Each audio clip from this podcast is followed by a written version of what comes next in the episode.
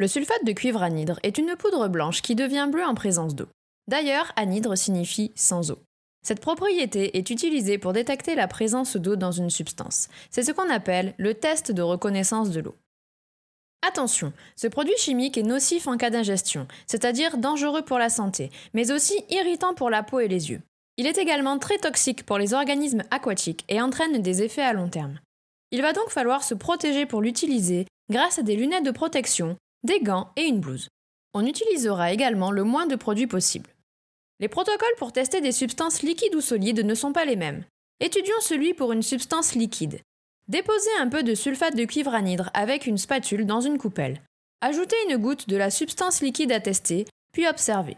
Si le sulfate de cuivre anhydre devient bleu, alors le liquide testé contient de l'eau.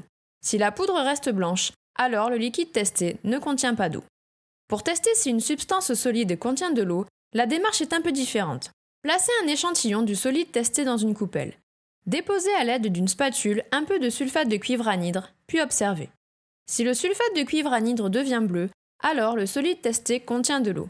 Si la poudre reste blanche, alors le solide testé ne contient pas d'eau. Testons maintenant quelques liquides, du lait, du soda et de l'huile. Nous observons que la poudre devient bleue pour le lait et le soda, donc ils contiennent de l'eau.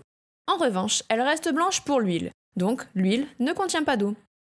Passons au test pour des substances solides. Ici, un morceau de pain, la chair d'une clémentine et un morceau de pomme. La poudre devient bleue pour la clémentine et la pomme, donc elles contiennent de l'eau, mais reste blanche pour le pain. Donc ce morceau de pain ne contient pas d'eau. Ce test de reconnaissance de l'eau est un grand classique en chimie et pourra être utile à de nombreuses occasions. À bientôt.